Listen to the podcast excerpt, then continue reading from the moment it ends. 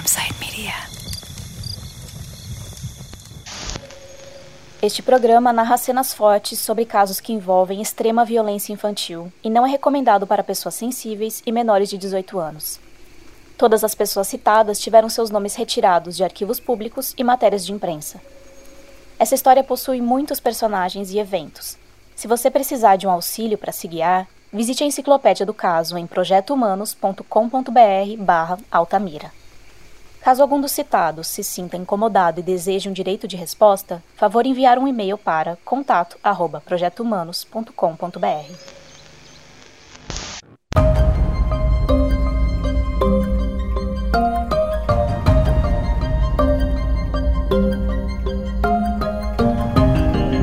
Em Altamira, ritmo de desenvolvimento. derrubam-se as matas e aos poucos vai surgindo o leito da estrada. Fica pronto, depois de 20 meses de trabalho, o primeiro grande segmento da Transamazônica. Mas não basta construir estradas. É preciso colonizar. Será uma vereda aberta ao nordestino para colonização de uma região rica em vales férteis, favoráveis à agricultura e pecuária, e à exploração de riquezas minerais. Eis a proposição do terceiro governo da Revolução.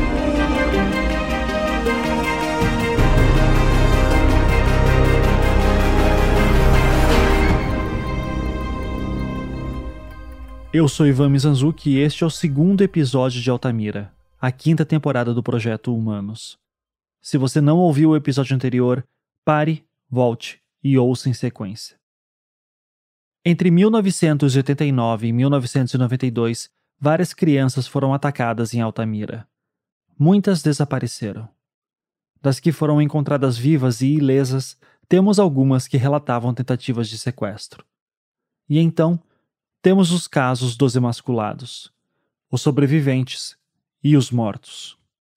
São esses os casos mais violentos que mobilizaram toda a população para que algo fosse feito. Como vimos no episódio anterior, essa mobilização local começou após a emasculação do segundo sobrevivente, em novembro de 89. As cobranças se intensificaram com a morte do garoto indígena Judirley Chipaia em janeiro de 92 mas o estopim para que as famílias se organizassem em um movimento mais forte e para que a população saísse massivamente às ruas aconteceria após a morte de Jaenes, em outubro do mesmo ano. Com isso, tornou-se impossível para o poder público continuar a ignorar as mortes em Altamira, especialmente em um ano eleitoral. Em depoimento, Juarez Gomes Pessoa, o pai de Jaenes, afirmava que no funeral de seu filho, o vice-governador Carlos Santana havia lhe prometido que tomaria medidas para desvendar e prender o responsável pela morte do garoto. E tendo em vista que a população local não confiava nos policiais da cidade, a Secretaria de Segurança do Pará designou um renomado delegado de Belém para conduzir as investigações. Seu nome era Brivaldo Pinto Soares, e na época ocupava o cargo de diretor de policiamento do interior do Pará. É para ele que Juarez presta aquele seu primeiro depoimento no dia 15 de outubro, poucos dias após ele ter chegado na cidade. Brivaldo faleceu em 2017 e, por causa disso, para mim será sempre um personagem-chave, cheio de mistérios. Mas ao longo de minha pesquisa, o que me ficou claro é que a sua chegada em Altamira significou um ponto de virada para as famílias das vítimas. Pela primeira vez após quatro anos de crimes, alguém parecia estar disposto a fazer alguma coisa.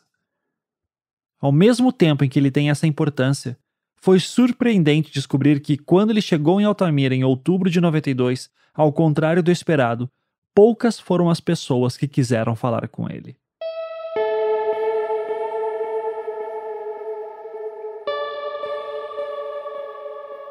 Desde a primeira vez que tive contato com esses casos, eu tentei primeiro entender algo que me parecia central. Como é possível que crimes tão bárbaros ocorressem por tanto tempo sem que isso virasse um escândalo nacional? O que faz com que as violências assim se tornem invisíveis por tanto tempo? E por que que quando um investigador finalmente vem à cidade para investigar, encontra silêncio por parte da população?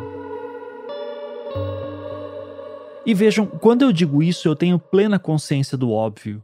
Estamos falando de Brasil, e segurança pública é um problema sério aqui. Claro, eu sei também que se você for pobre ou dependendo da cor da sua pele, há questões ainda mais profundas e que a desconfiança com policiais pode ser grande. E aqui já vale um parênteses. A invisibilidade dos casos faz com que hoje em dia seja até difícil de estabelecer qual era a raça ou etnia das vítimas. Diversas das crianças não possuem certidão ou documento e não temos fotos delas. Mas é possível afirmar que muitas não seriam hoje identificadas como brancas e que ao menos uma, Judirley, era indígena. Uma coisa que eu sempre ouvi durante esses anos de pesquisa era o seguinte: no norte, as coisas são diferentes. Sim, há semelhanças, mas há profundas diferenças, e elas são fundamentais. E são essas as diferenças que fizeram com que, quando Brivaldo chegasse na região, encontrasse uma resistência específica por parte da população local. Por isso, precisamos voltar um pouco no tempo e explicar a história de Altamira.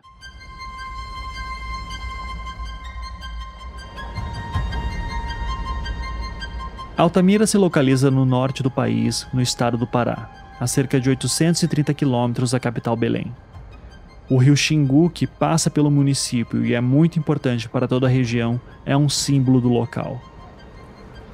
Aliás, em sua geografia, o norte do país é entrecortado por rios, o que obriga que estradas que tentem interligar cidades geralmente façam longos desvios, ou, em determinadas áreas, sequer consigam ser construídas. Em estados como o Amazonas, por exemplo, é muito comum que as pessoas se desloquem para cidades do interior do estado não de ônibus, mas sim de barco. No Pará, os barcos também existem, mas em menor quantidade, porque a história deste estado é diferente. Desde o século XVI, com a colonização europeia por todo o continente, o Pará foi visto como local para a extração de diversas matérias-primas. No século XIX, a região tornou-se local de interesse pelo potencial de extração do látex dos seringais para a produção de borracha no que ficou conhecido como o ciclo da borracha. Após um declínio, houve um novo ciclo da borracha na década de 1940, por conta da Segunda Guerra Mundial.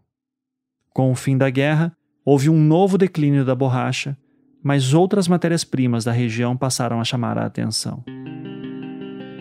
E para transportar tanta matéria-prima, eram necessárias estradas para conectar o norte ao restante do país. É essa a visão que foi construída ao longo dos séculos de colonização. O norte do Brasil, com a exuberante floresta amazônica, era um oásis da natureza com sua riqueza natural.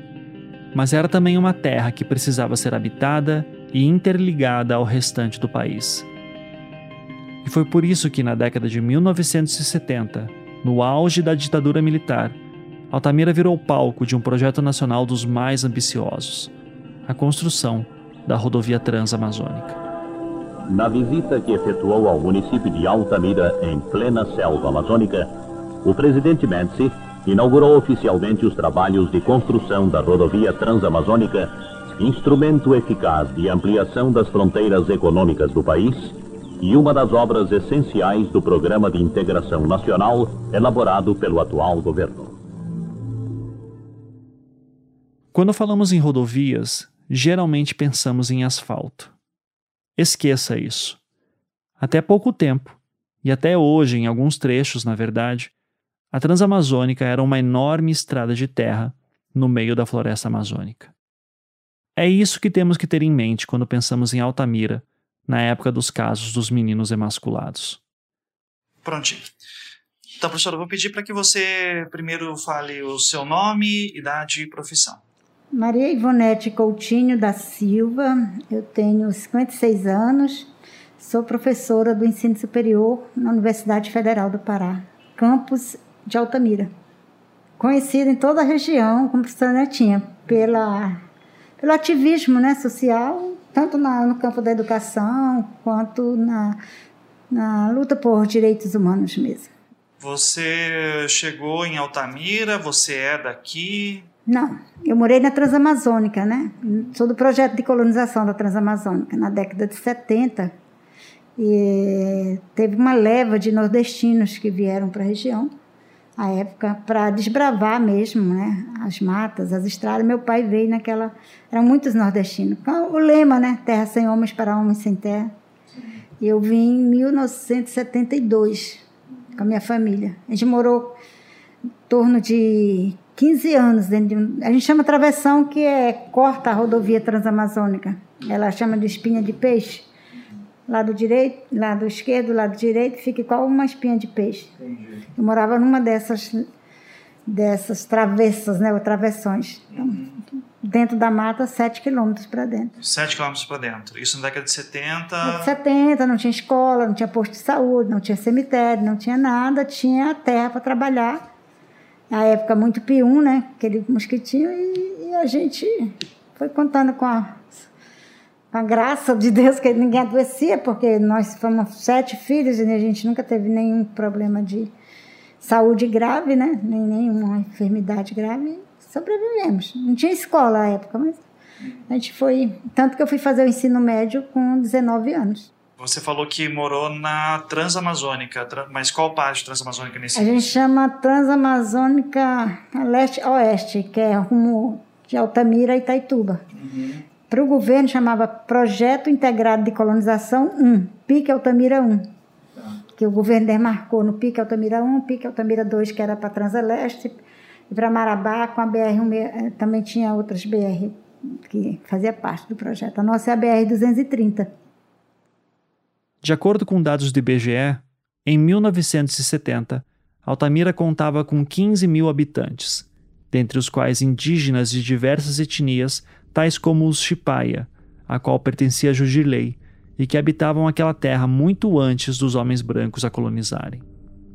Lá residiam descendentes dos colonizadores europeus, bem como uma população negra e quilombola, descendentes de escravizados que haviam sido levados ao norte para realizar trabalhos forçados para sustentar os grandes ciclos de exportação de matéria-prima. E ainda migrantes de diversas regiões do país, como colonos do Sul e Minas Gerais mas principalmente migrantes do Nordeste, principalmente Rio Grande do Norte e Ceará, que haviam vindo para a região norte em busca de trabalho, seja no ciclo da borracha, seja na construção da grande estrada. Mas, para construir uma estrada, precisa-se de homens. Após o início das obras da construção da Transamazônica, em 1980, a cidade já possuía 45 mil habitantes. Ou seja, em 10 anos, Altamira triplicou a sua população. Ainda assim, quem vê esses números deve imaginar que Altamira não seja mais do que uma pequena cidade. Quem pensa isso está certo por um lado, mas imensamente enganado por outro. Altamira é um dos maiores municípios do mundo em extensão territorial. Chega a ser maior que alguns estados brasileiros, e seu tamanho pode ser comparado a países como Portugal, e Grécia. Mas apesar desse tamanho gigante, é uma cidade muito pouco povoada. Atualmente, conta com cerca de 115 mil pessoas, e seu centro urbano fica bem no centro do estado do Pará, no nordeste da cidade, quase no limite do município. Em outras palavras, é como se 99% da sua população vivesse na borda do canto superior direito. Nesse sentido, esse centro urbano, que é onde a maior parte da população vive, realmente se assemelha a uma pequena cidade. O importante é aqui que, nos últimos 50 anos, Altamira nunca teve um crescimento populacional gradual. Seu crescimento foi sempre na base de saltos descontrolados, sem planejamento algum, resultados de grandes obras governamentais. Continuemos citando o discurso presidencial. O coração da Amazônia é o cenário para que se diga ao povo que a revolução e este governo são essencialmente nacionalistas, entendido o nacionalismo como a afirmação do interesse nacional sobre quaisquer interesses e a prevalência das soluções brasileiras para os problemas do Brasil. Dois desses problemas referidos na fala do chefe do Estado são o homem sem terras no Nordeste e a terra sem homens na Amazônia. A cada governo que chega com o ideal desenvolvimentista, reside uma sina que teima em se repetir no norte do país. A região é sempre vendida como um oásis, um Eldorado brasileiro a ser conquistado, ignorando as populações que lá habitam e que são soterradas a cada novo projeto.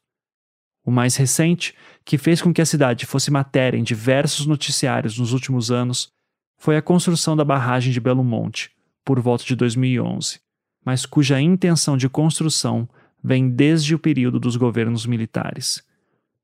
O projeto foi um fracasso e deu vez a um novo boom populacional, que fez a população crescer para além dos 100 mil habitantes.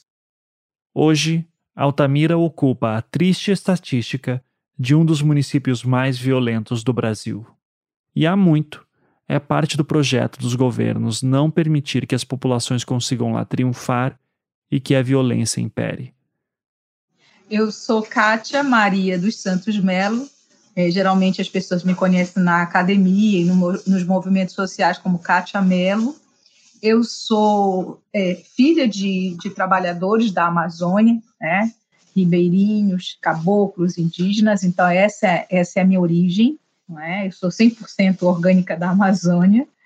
Eu sou graduada em Serviço Social pela Universidade da Amazônia e mestre e doutora pela Universidade de Brasília, UNB.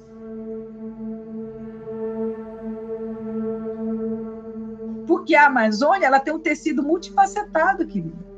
Não adianta você dizer, ah, a Amazônia. Que Amazônia você está falando? A Amazônia brasileira? Porque existe a Pan-Amazônia. Só na Pan-Amazônia são oito países. Né? A Amazônia brasileira são nove estados entendeu? Então, que Amazônia é essa que eu estou falando? E quando eu falo da Amazônia paraense, eu tenho que dizer ah, do, do Médio Xingu, que é muito diferente que a do sul e sudeste do Pará. Isso é muito extraordinário. Então, esses sujeitos que se encontram nessa, nesse território, eles têm essas origens.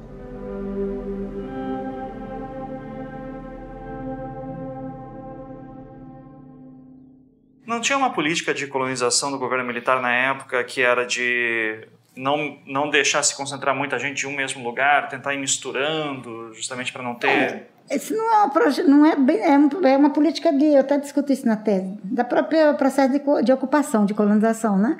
É, em todos os governos que fazem colonização, eles quebram os laços de familiaridade, de, de, né, de parentesco, para não também não ter qualquer possibilidade de organização, de, de enfrentamento, né? Então é uma forma, eles espalhavam. Já na época de, da década de 70, já tinha um consórcio da morte ali, né? Onde eu te falei algumas pessoas aqui assassinadas. Se tu puder, pelo meu nome, tu chega na minha tese. Por exemplo, Dom Herve, que era o, que é uma das pessoas que eu entrevistei também, um, um homem de Deus, ele foi também perseguido e teve um acidente seríssimo, onde nesse acidente outro padre morreu, porque eles, esse consórcio da morte, Isabela, e eu acho que para ti é comum, porque também tu vem de um estado extremamente violento, onde tem um, um poder paralelo, né? É, eles tinham preços, né? A Dorothy, a cabeça dela tinha um preço. Cada, Dorothy é Dorothy Stang, uma missionária norte-americana naturalizada brasileira que desde os anos 70 militava junto com a Pastoral da Terra e com os trabalhadores no Xingu, na comum aliança já comentada no episódio anterior, em que lideranças católicas se somavam a movimentos de base. Dorothy, assim como a professora Netinha, a ativista Antônia Mello e Dona Rosa, mãe de Jaenes, era uma das mulheres que venceram o medo para lutar por justiça. E por isso mesmo incomodava. Dorothy foi assassinada em 2005 com seis tiros por pistoleiros a mando de um poderoso fazendeiro em Anapu, município vizinho de Altamira, o mesmo do anônimo de Anapu, criança vitimada e até hoje desconhecida que citamos no último episódio.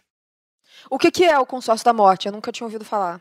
Essa é a jornalista Isabela Cabral, que faz parte da minha equipe de produção dessa temporada. Ela é do Rio de Janeiro e conduziu remotamente algumas das entrevistas que vocês ouvirão nos próximos episódios. Pois é, o consórcio da morte era um consórcio organizado pelos donos de terra, pelos donos de garimpo, esse, essas pessoas, né, que se viam incomodadas, por exemplo, com os indígenas, com os pescadores, com os quilombolas, etc. e com os movimentos sociais, que lutam pelo quê? Pelo direito no território. E aí eles estabeleceram o consórcio da morte. Né? Como é esse consórcio? Isabela está incomodando? Esse, essa, essas entrevistas que ela está fazendo, esses podcasts, está criando muita, muito alarde, está expondo. Aí eles faziam uma lista e eles faziam com que essa lista ela vazasse, entendeu? Então tu até sabia antes. Só que quem podia sair fora do território sa saía. Quem não podia não saía, morria. Aí eles matavam.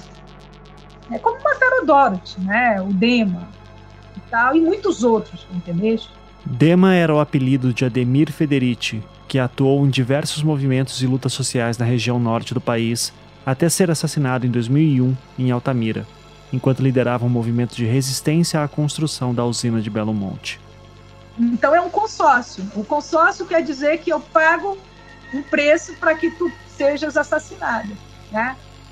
Na realidade, aí tem os caras que matam, né? Os profissionais, os jagunços, os caras matam mesmo. Eles são profissionais disso.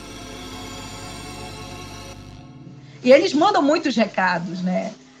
É, o grupo que tu vais falar com, com a Antônia Mello, e eu também te, te, te oriento do, do grupo de, de mulheres e professoras, elas te falam com riqueza de detalhes, porque elas veem desse movimento da Transamazônica, da década de 70 e 80, elas estão nesse chão. E aí elas vão te contando o que, que passa as mulheres, como é que as crianças estão nesse contexto, elas vão te trazendo tudo isso. Depois elas trazem Belo Monte, elas trazem a relação com os, com os indígenas, e elas estão lá. Né? São mulheres incansáveis, já foram ameaçadas várias vezes, porque incomodam. E hoje os conflitos continuam, né? a, a finalização da, da obra deixou um, um ativo, um passivo socioambiental sem precedentes. É, nessa, nessa geração, Altamira e a região lá não se recupera, não se recupera. Né? Então, é, é, é os piores índices, considerando o número de pessoas, de habitantes, estão concentrados em Altamira assassinato contra a mulher. Aí você vai entrar de novo a violência contra criança e adolescente. Está tudo lá. São os piores índices. Num cenário de tanto abandono, em que qualquer reivindicação por direitos pode literalmente te colocar numa lista de assassinos, muitas delas comandadas por autoridades e gente poderosa, só havia uma alternativa para aqueles que queriam alguma melhoria de vida: juntar-se com outras pessoas. É neste contexto que os movimentos sociais que conhecemos no primeiro episódio ganharam importância no caso dos meninos de Altamira. Se não fossem as famílias, Brivaldo nunca seria designado para Altamira e a investigação jamais teria acontecido. E foi graças à sistematização das famílias que permitiu que Brivaldo, ao chegar na cidade, pudesse ter acesso aos crimes anteriores. Afinal, o que é preciso explicar para avançar na história é que, em Altamira, não havia nenhum órgão olhando com atenção a questão das crianças sendo atacadas. Na delegacia, os poucos inquéritos que existiam eram abandonados ou fora de ordem. Por isso, quando as famílias das vítimas buscaram se organizar para exigir que os crimes fossem esclarecidos, elas tinham que tentar entender a dimensão de tudo. O trabalho das famílias segue até os dias de hoje no Comitê em Defesa da Vida das Crianças Altamirenses, sendo uma importante fonte primária para entender o caso. Para algumas vítimas, como o anônimo de Anapu, o trabalho realizado pelo comitê é a única fonte da sua existência. E por isso, frente à ausência oficial, existe essa dificuldade de estabelecer informações como raça, idade, nome ou filiação das vítimas. Para além disso, há também problemas para se estabelecer uma informação ainda mais primária, qual o número exato de crianças vitimadas. Deixa então, eu, eu quero juntar tudo isso que a gente falou sobre, e, e dar uma volta lá para a parte dos meninos, tá? Quando começa de fato, tá? Porque daí assim, a gente tem três registros diferentes, só para você entender de onde eu estou partindo. Eu tenho, eu sou professor universitário também, me saí ano passado, mas tenho doutorado também, então, então para mim questão de, de marcos são importantes. Uh, eu tenho o registro dos movimentos sociais com materiais como esse, eu tenho o registro dos autos do processo, que é uma outra história, tá? Elas são complementares em algum ponto, mas elas são histórias diferentes. É, e eu tenho as memórias das famílias com quem eu converso e que também, acho que um grande fonte para isso, que é o, é o brilhantismo trabalho dela, da Paula Lacerda, quando veio aqui fazer o doutorado dela também na antropologia, né? Que, que é, é uma coisa que eu sempre falo para Paula. O bonito teu trabalho é que você bota um coração nesses, nessas, nesses nomes, né? nessas pessoas. Então, porque isso aqui é um documento de informação, os autos são coisas processuais, são coisas muito frias e duras, e o trabalho da Paula dá um, dá um calor para aquilo, né? Então, eu, eu, a partir desses três registros, o que eu, eu queria entender é mais ou menos assim algumas sensações sobre a cidade naquele momento. Porque o que eu tenho são que as primeiras vítimas ocorrem em 89, sobreviventes. José Sidney, né, em agosto de 89, sobreviveu, e o filho do seu Amadeu, no dia 16 de novembro de 89, os dois sobreviventes. E o Van Clay também, não? E teve o Van Clay que foi em 90, já foi um ano depois, quase um ano depois do né? Entre o Sidney e o tem um menino que é, foi encontrado morto também, que é o Yerivelton Rocha dos Santos. Né? Então, seja, em 80, só em 89, em agosto, outubro e novembro, três crianças atacadas, uma morta dois sobreviventes. Que a gente soube, né? Uhum, que você... E isso daí que eu queria saber. Porque você lê matérias da época, a gente fez uma pesquisa também sobre o que a imprensa estava falando na época. E você tem lá, por exemplo, que é considerado o segundo menino, até aqui nesse folheto, né, que é feito na época, que é aquele primeiro folheto que eu te mostrei. Primeiro fala do José Sidney e depois do. Né? Só que quando a gente lê notícias do na época, você tem o pai do o seu Amadeu. Só para deixar claro, este não é o empresário Amadeu Gomes, que citamos no episódio anterior. Por pura coincidência, o nome do pai do segundo sobrevivente, atacado em 1989, também era Amadeu. Falando que ele já está sabendo de outras três crianças que foram atacadas, emasculadas, mortas, etc. E daí eu, eu, eu começo a ter uma percepção que era muito é muito possível que esses aqui não fossem os primeiros. É. Que teve gente que foi atacada antes. Porque isso aqui é um, é um, é um texto escrito em 92. Ou seja, em 92 você está tendo um movimento de pessoas tentando localizar famílias que foram atacadas e assim sem telefone, sem celular, é, né? Sem só imagina aquela é, aquela época era muito mais difícil, não tinha telefone, não tinha celular, não tinha internet. É, então é possível assim, é, a gente ouvia muito dizer que tinha outras pessoas, que as famílias iam embora com vergonha, imagina. O sentimento era de vergonha porque o seu, seu filho ter sido castrado, como eles diziam. Então ninguém dizia é, esse menino chegar. O por que, que surgiu? Eu digo que nem começou com o Sidney. Começou com que o seu. O seu? Amadeu. Seu Amadeu, ele era. É, da ABB. Vigilante da ABB, uma sociedade, um, um local onde a sociedade de Altamira estava ali, presente, né? Então, não era um meio. Então, ah, o filho do nosso caseiro teve isso, começou a criar corpo, uma notícia cria corpo. Porque não era o cara que estava lá na periferia, não sei o que, ele estava dentro de um, um, um, espaço de comunicação, um espaço de, né, que as coisas é mais formala, formula, né? formalizada. formalizada. Uhum. Não é verdade? É, até o discurso é mais formalizado. Sim. Sobre o que ocorrido. Então, Tanto que sai na imprensa, o Sidney é muito difícil é, de encontrar. Exatamente, o Sidney é difícil de encontrar. Então, é muito importante que, caso se desencadeou a movimentação, a organização, a busca, tudo na partida. Sim. E é, um, e é estratégico, é o Banco do Brasil, ali estavam os empresários, estava a juíza, estava não sei quem mais, tá, tá, tá, foi, o filho do caseiro foi masculado. E o menino volta com vida para contar a história.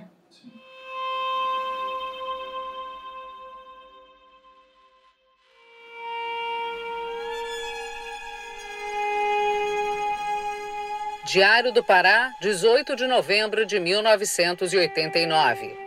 Tarado ataca e mata três crianças em Altamira. A quarta vítima sobreviveu e está internada em Belém com muitas chances.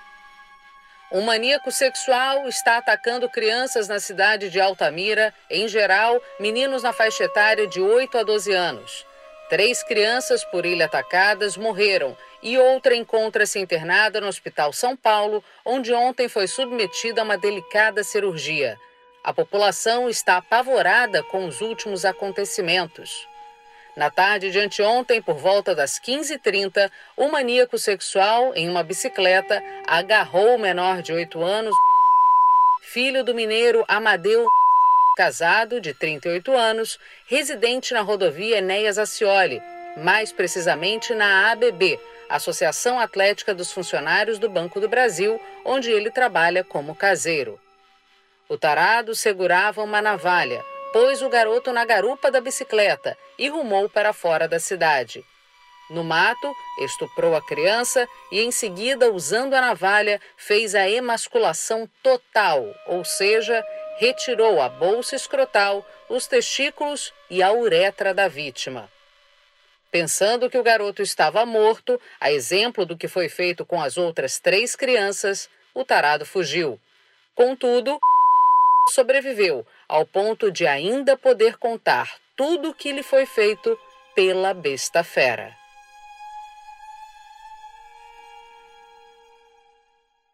ainda assim não chama tanto a atenção, porque a gente tem daí o caso do Ailton, é. cuja alçada foi encontrada depois perdeu-se a alçada. Foi para Belém para o ML.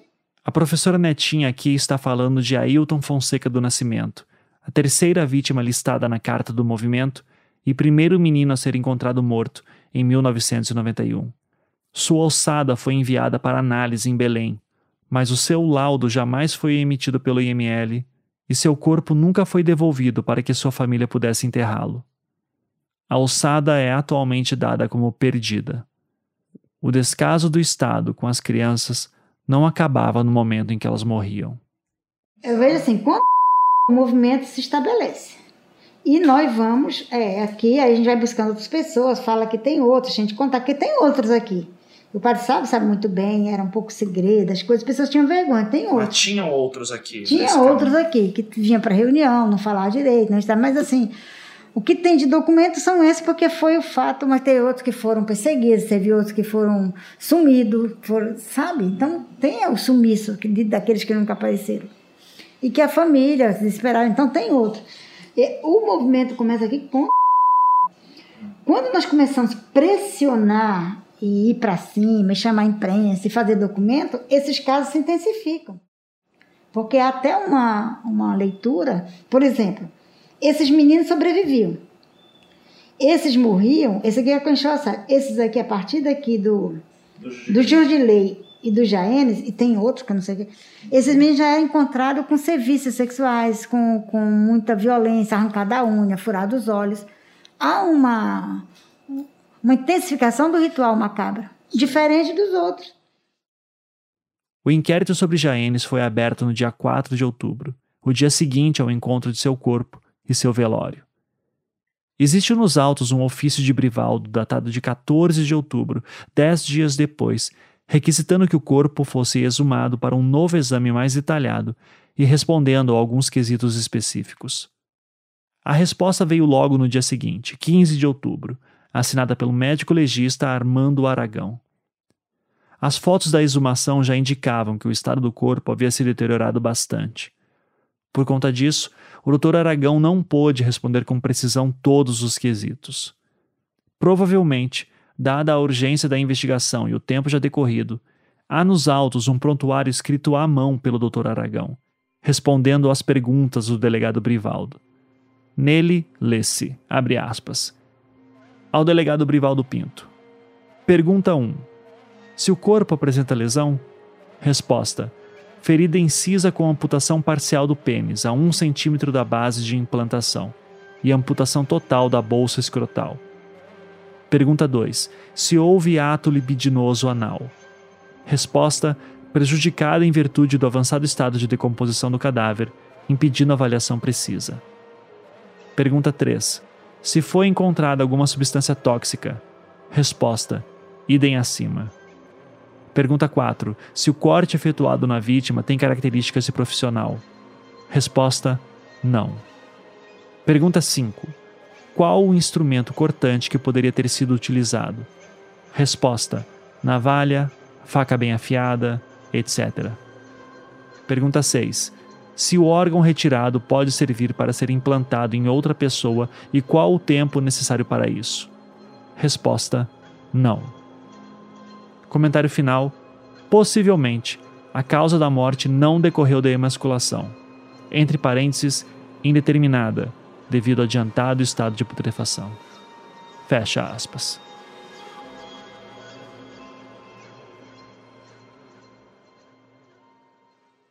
Em entrevista que concedeu para Paula Lacerda em 2010 para a produção de sua tese, o delegado Brivaldo relatava que era muito difícil de se obter informações na cidade naquela época. As pessoas tinham medo de falar. Então ele era um policial de Belém que foi destacado para atuar em Altamira. Essa é Paula Lacerda, professora e pesquisadora. E ele me dizia: Olha, Paula, em Altamira, como em qualquer cidade do interior, é, você não tem nenhuma estrutura para quem chega lá ou você bota a tua rede em cima da mesa e dorme, ou você aceita a oferta do prefeito da cidade de dormir no hotel da cidade com a prefeitura pagando, sabe? Então, isso ele já foi me colocando essas questões, né, que eu não tinha nem ideia, para construir um pouco o que era o principal argumento dele, né, e isso tem é, materialidade no processo, né, nas coisas que ele apresenta e que outras pessoas falam também, que era essa profunda conexão em entre as autoridades locais, né, autoridades que eu digo prefeitura, juiz, etc., mas também os poderosos, né, que são pessoas assim que não têm necessariamente cargo, mas talvez seja por exemplo, o dono desse, desse, único hotel, dessa única pousada ou desse único posto de gasolina, né? Então, assim, eu acho que é uma configuração de poder, né, é, e de uma concentração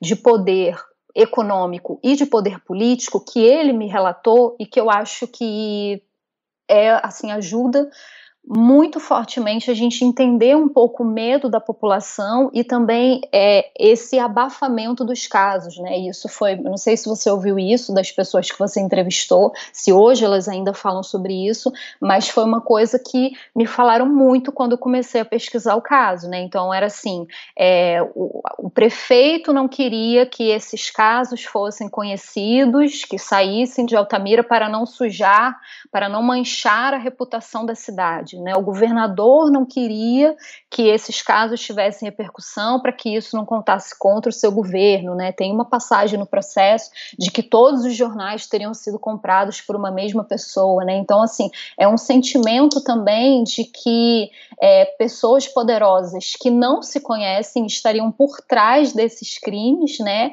mas essas pessoas, mesmo não conhecidas, estariam associadas ao, a, esses, é, a, essas autoridades. Né? Então, por isso que teria essa conexão entre um poder político, um poder econômico, um poder político institucionalizado e não institucionalizado. Sendo este o cenário, a população desamparada chegava a uma conclusão. Se os crimes ocorriam por tantos anos, numa cidade tão pequena, sem ninguém fazer nada, os criminosos só poderiam ser gente poderosa. Teriam provavelmente pistoleiros, policiais, juízes e promotores em sua folha de pagamento não oficial. Todo o cuidado era pouco. E notem que estou usando aqui o plural: criminosos. Como é possível notar na carta aberta do movimento que li no episódio passado, existe lá uma breve descrição sobre uma das vítimas sobreviventes, o garoto Vandiclay Oliveira Pinheiro, o terceiro sobrevivente, que tinha nove anos quando foi atacado. Repetindo o que o folheto dizia, aspas, foi sequestrado por três pessoas que o amarraram a uma árvore, o emascularam, se viciaram e estupraram. Fecha aspas. Na realidade, essa informação no folheto estava equivocada. De acordo com o próprio Van de Clay em depoimentos que prestou, teriam sido na verdade quatro pessoas que o atacaram. Visto o histórico dos casos, Brivaldo passou a desenhar o perfil de um maníaco sexual que agiria na cidade, que teria prazer em abusar de meninos com o uso da violência. Ele não agiria sozinho e, provavelmente, teria algum prestígio social. No mesmo dia em que Juarez Gomes Pessoa prestou seu primeiro depoimento, uma importante testemunha foi também ouvida pelo delegado Brivaldo. Seu nome era Josivaldo Aranha da Silva, de 22 anos de idade. No seu depoimento, Josivaldo narrava uma estranha situação que teria vivenciado enquanto catava lenhas numa estrada localizada na área rural de Altamira, no dia 3 de janeiro de 1992, dia em que o corpo do garoto indígena Judirley da Cunha Chipaia havia sido encontrado. Abre aspas. Então o declarante observou que havia um carro tipo picape, carroceria de madeira, cuja cor não se lembra bem, cuja placa não anotou, parada debaixo das árvores. Que havia dois elementos dentro do carro e um do lado de fora, encostado na porta. Quando o declarante passava próximo ao carro, esse que estava do lado de fora, alto, magro, cabelos meio lisos e meio aloirado, apontou uma arma para o declarante e disse: Olha, se tu contares que nos viste aqui ou que vistes alguma coisa, vamos te matar onde quer que tu te escondas, em qualquer estado do Brasil.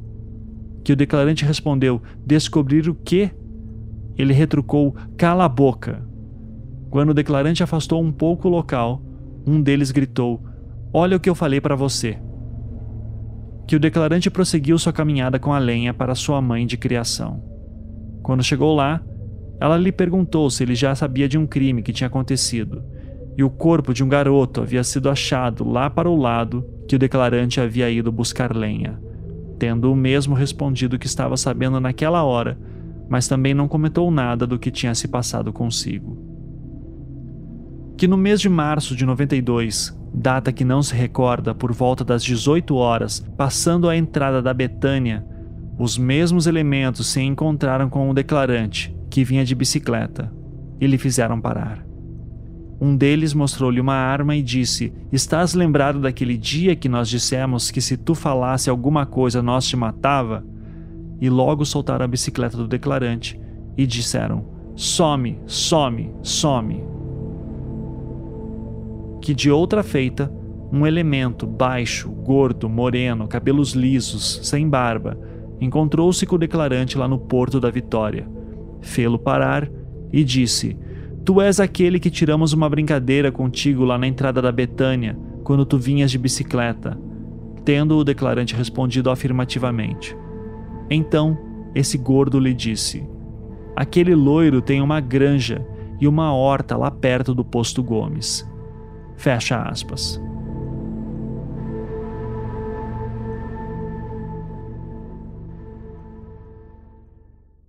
Este relato de Josivaldo Aranha era relevante para o delegado Brivaldo por uma série de motivos. O primeiro seria que os relatos de pessoas que viram os corpos de meninos emasculados nos locais em que foram encontrados sempre afirmam que eles pareciam ter sido deixados nos locais, visto que nunca havia presença de sangue nítida no solo. Aqui é importante eu já dizer o seguinte: em nenhum dos casos dos emasculados existe um laudo de exame do local de achada do corpo. Existem nos autos algumas fotos de algumas vítimas nos locais em que foram encontradas. Mas, para além do choque que geram, elas não nos dizem muita coisa tecnicamente. De qualquer forma, a impressão que se tem das fotos, que era o material que o Dr. Brivaldo tinha em mãos, é que de fato não parecia haver sangue no local de achada o que o levava a crer que as crianças teriam sido mortas em outro lugar antes de serem jogadas em tais pontos. E o segundo motivo da importância do depoimento de Josivaldo é o seguinte: temos aqui o relato de uma pessoa afirmando que no dia e local próximo em que o corpo de Judilei da Cunha Chipaia, o garoto indígena, foi encontrado, essa testemunha foi ameaçada com arma por três pessoas. E uma delas a que aparentava ser o líder, seria jovem, magro e loiro, e teria alguma propriedade perto do poço da família Gomes, cujo dono era Amadeu, primo de Juarez, o pai de Jaenes. Essas eram algumas pistas para Brivaldo. O suspeito principal seria loiro, tinha uma picape, podia viver próximo do poço da família Gomes e não agia sozinho. Oficialmente, Brivaldo estava investigando o caso do garoto Jaenes, morto em outubro de 1992. Mas ao notar que conseguiu uma informação valiosa em outro caso, o do garoto Judirley, morto em janeiro de 92, o delegado suspeitava que teria mais respostas se olhasse para os outros casos. E para isso, não havia nenhum mais adequado do que daqueles que foram emasculados e sobreviveram para contar suas histórias.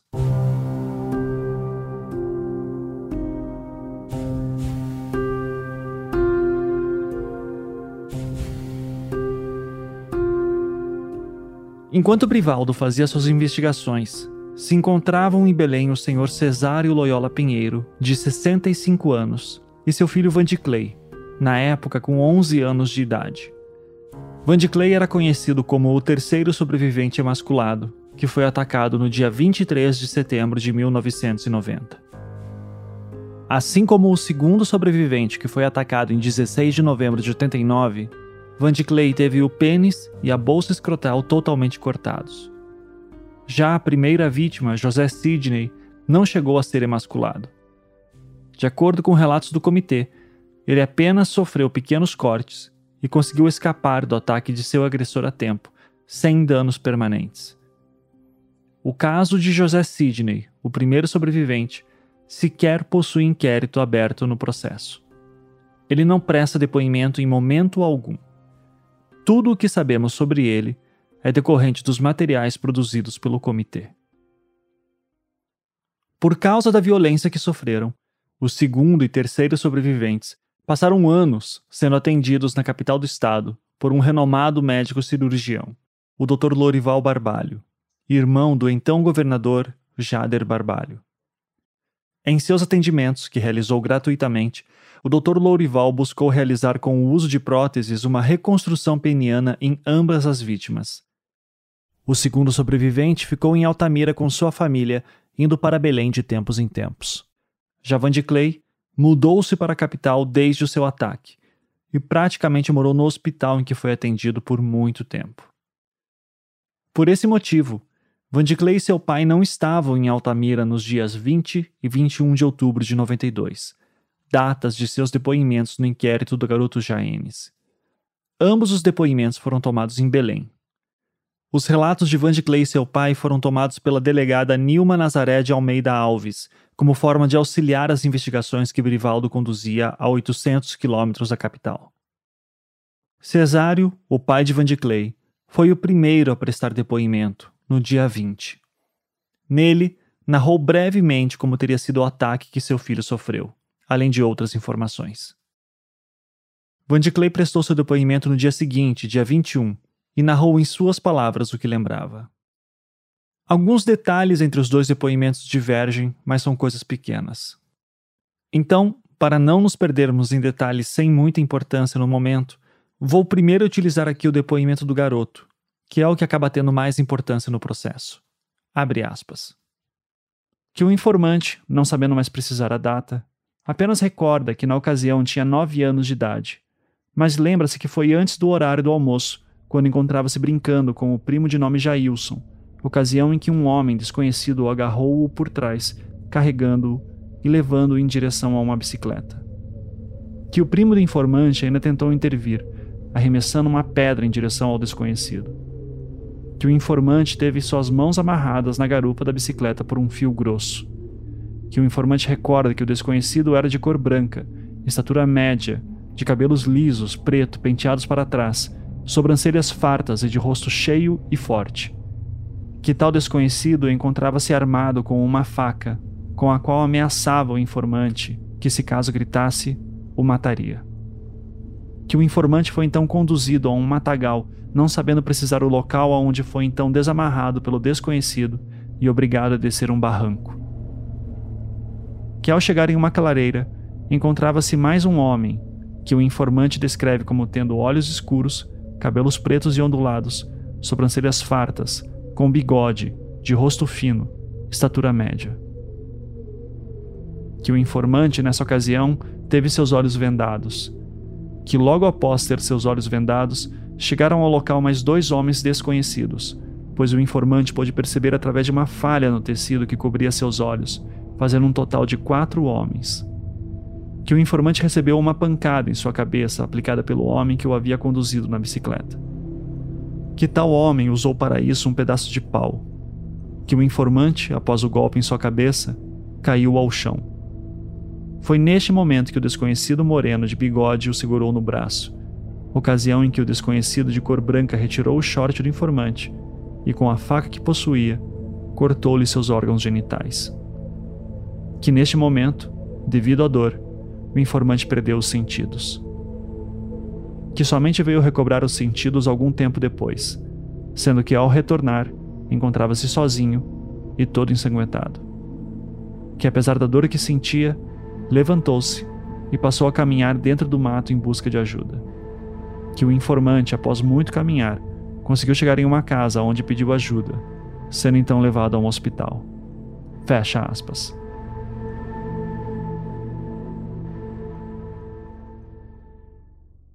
Anexado a este depoimento de Van de Clay, há um retrato falado que aparenta ter sido feito com fotografias de partes de rostos de várias pessoas, como um quebra-cabeças facial. Ao que tudo indica, foi feito pela polícia com base nos relatos do garoto. No depoimento prestado no dia anterior, o Sr. Cesário, pai de Van de Clay, comentava sobre este retrato falado. Abre aspas. Que Van de Clay, na delegacia, forneceu várias informações a respeito das características do desconhecido que o havia levado de bicicleta. Que, pelo retrato falado, chegou à conclusão que era um homem branco, cabelos pretos, rosto cheio, olhos claros e sobrancelhas fartas. Que o declarante, de posse de uma cópia do retrato falado, mostrou a outro filho de nome José Jacinto de Oliveira Pinheiro, o qual informou ao pai que conhecia alguém parecido com o retrato falado apresentado. Que José Jacinto então informou ao declarante que o homem de nome Luiz Capricho, que mora no mesmo bairro do declarante, bairro do Premen, em Altamira, parecia muito com o retrato falado feito por Van de Clay. Que o declarante, diante de tal informação, passou a investigar tal homem, tendo na ocasião descoberto que se tratava de um pistoleiro que morava sozinho. Fecha aspas. Luiz Capricho seria, na verdade, Luiz Capiche Neto. Era um empresário em Altamira, mas que é sempre lembrado por quem o conheceu como um radialista e advogado. Mas Capiche não tinha formação de advogado, apesar de agir como tal. Isso não era exatamente incomum para a época, especialmente em cidades mais isoladas e com falta de estrutura como Altamira. Eventualmente, alguém que conhecesse melhor as leis por estudo próprio acabava atuando como tal. Na história do direito, esse tipo de ofício tem até um nome: rábula. Luiz Capiche era então, entre várias coisas, um rábula em Altamira, que frequentemente resolvia problemas para uma família em especial a família Gomes.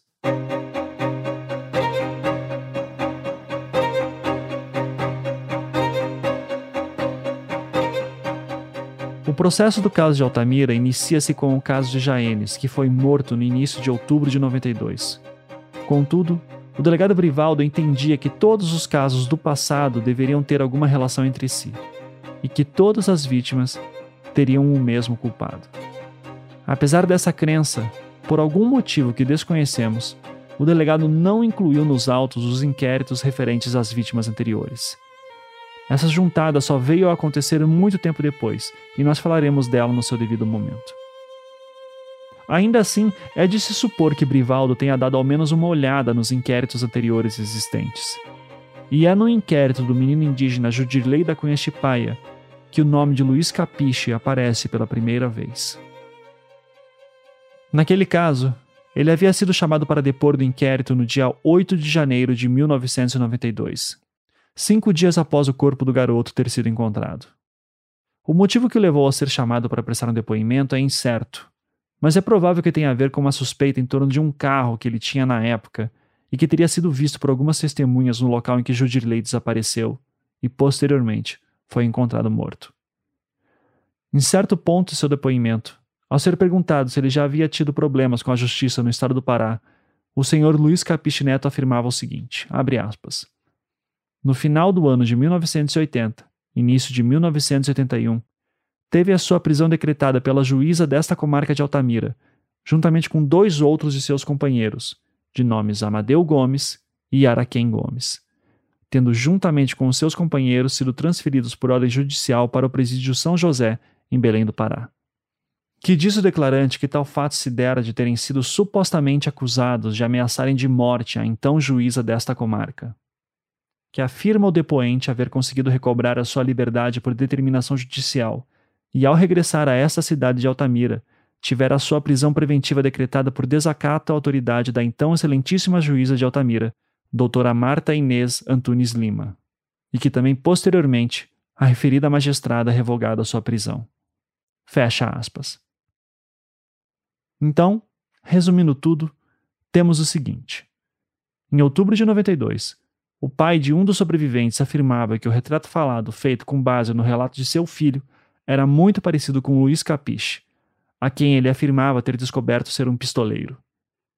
Essa informação pode parecer estranha, mas lembrem-se que estamos falando de uma realidade em que a existência de pistoleiros na região era algo conhecido. De fato, casos como o de Dorothy Stang mostram que ricos proprietários contratam tais pessoas para cuidar de suas propriedades e ameaçar quem for. E havendo a suspeita de que os poderosos Gomes poderiam estar por trás dos casos dos meninos emasculados em Altamira, aos olhos da população, não seria impossível que eles tivessem pistoleiros a seu serviço. Neste sentido, Luiz Capiche poderia ser, então, um dos quatro homens que teriam atacado e emasculado Van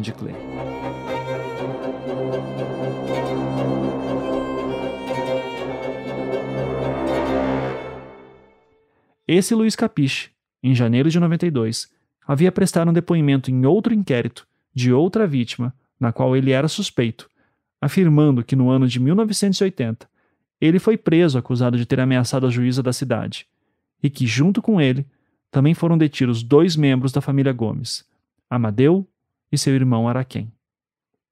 Amadeu, como já falamos antes, era um rico fazendeiro e empresário da cidade, dono do posto de gasolina que levava seu sobrenome.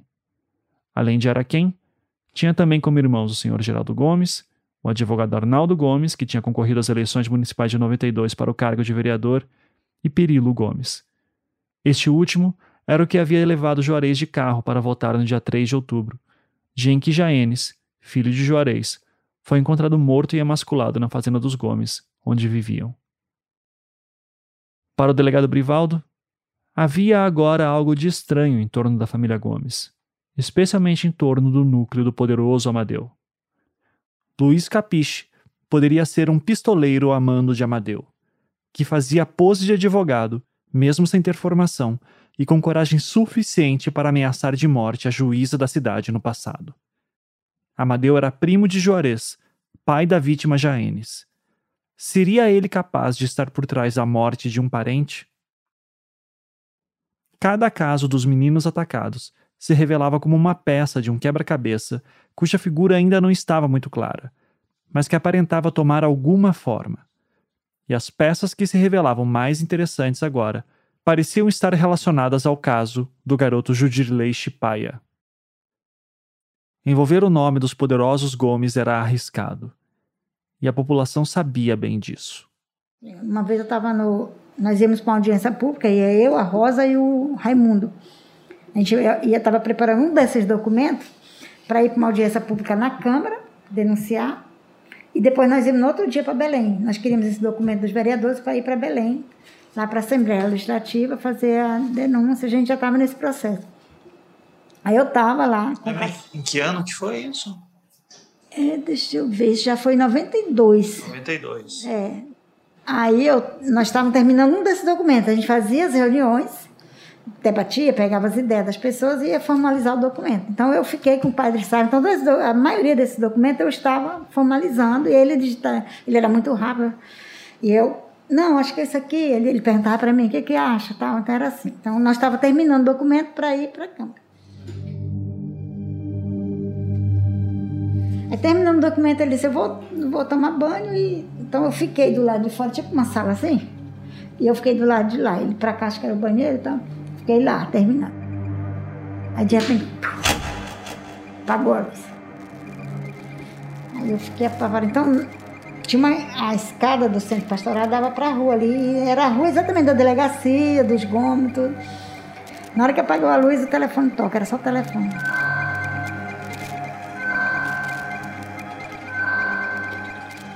Aí sim, foi muita ameaça. Esculhambar, pensa que eu não tô te vendo, não sei o que mais. Vagabunda, não sei o que mais, não te pegar. E quando tu tiver um filho, não sei o que mais, tu vai ver. Aí foi minha ameaça. Eu fiquei tão apavorada, tão apavorada. Eu sempre que eu te acompanho, te vejo indo para Brasília, eu andava muito de bicicleta. Daqui para Brasília, que dá. E aí eu chamava o Padre Sá, o Padre Sá não abriu, que se esse pessoal subir essa escada aqui, vai me matar, porque está escuro, a rua toda escura. Tamanho 8 horas da noite, tudo escuro, escuro. Aquele dia foi um dia que eu tive o maior medo, porque as palavras eram o tom da voz, o jeito de falar as palavras foi realmente de muita ameaça. E a senhora descobriu quem que? Nunca. Bem depois, foi uma ameaça grande, aí eu comecei a bater na porta para o padre Sávio abrir. Ele tem que abrir pelo menos essa porta. Ele estava lá no banheiro, conseguiu, quando ele percebeu o passado desligou. E ficou me esculhambando. Então, se assim, foi uma das ameaças que eu sofri.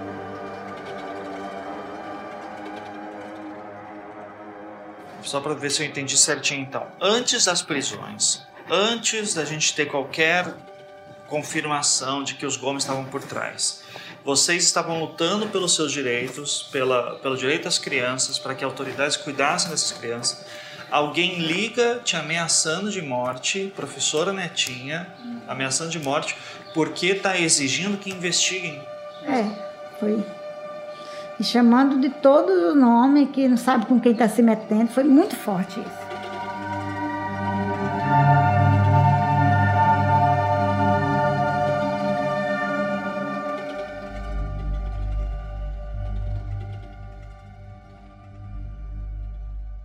Quando ninguém mais o fez, coube à população buscar pelo monstro de Altamira.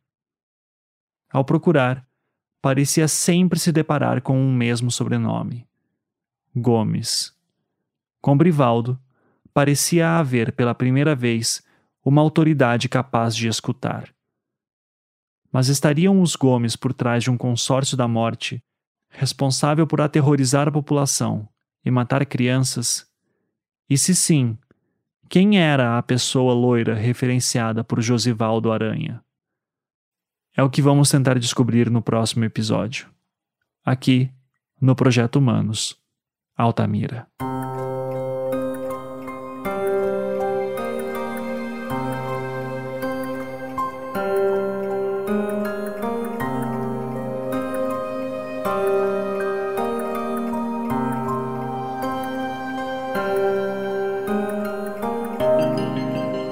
Projeto Humanos é um podcast em formato storytelling, criado e produzido por mim, Ivan Mizanzuki, financiado pela Campside Media distribuído pelo Globoplay e com a colaboração de várias pessoas. Aqui vão os nomes de algumas delas. Roteiro e pesquisa por Tainá Muringer e Isabela Cabral. Colaboração especial de Ludmila Naves. Verificação de informações, Isabela Cabral. Bia Guimarães, do Laboratório 37, é a nossa maga na edição de som. Trilha sonora composta por Felipe Aires. Marina Sequinel é responsável pelas decupagens, transcrições e produção da enciclopédia sobre o caso. Maria Cecília Zarpelon, Sofia Magagnin e Matheus Stogmiller também ajudaram com decupagens e transcrições. Agradecimentos especiais aos pesquisadores Rubens Pena Júnior, Paula Mendes Lacerda, Kátia Melo, Catiane Silva, Leonardo Barros e Antônio Umbuzeiro. E falando em pesquisa, Isabela Mota foi a responsável por varrer os acervos do Brasil inteiro atrás de matérias de imprensa da época e depois organizar e catalogar tudo com perfeição. Ela contou com a assistência de Karina Paz, na pesquisa local em Belém, e também com a ajuda de Socorro Bahia, da Coordenadoria da Biblioteca Pública Arthur Viana. O advogado Igor Gomes Rocha e a equipe dos escritórios Mendes e Lacerda Advogados e Vilela e Gomes Rocha, de São Luís do Maranhão, nos auxiliaram na obtenção de arquivos. A professora e pesquisadora Elisa Cruz, que também é defensora pública, foi a responsável por catalogar os autos do processo e nos ajudar a navegar por eles com tranquilidade. A arte da temporada foi produzida por Saulo Milete. Larissa Bontempo e Leandro Durazo foram responsáveis por traduções de materiais. Cecília Flash é a jornalista que dá voz às matérias impressas da época. Daniele Casagrande ainda está resolvendo inúmeros pepinos no site projetohumanos.com.br, que eu recomendo que você visite para ter acesso a mais informações. Até a próxima!